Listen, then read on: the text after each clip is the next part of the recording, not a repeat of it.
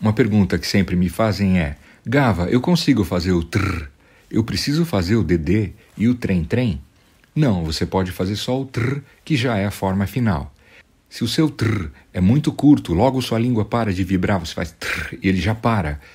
Ou se você não consegue fazer, aí sim você deve fazer o DD e o trem-trem. Se não, você pode manter só o efeito do TR, né, do, do trem. Respira, pega um novo ar.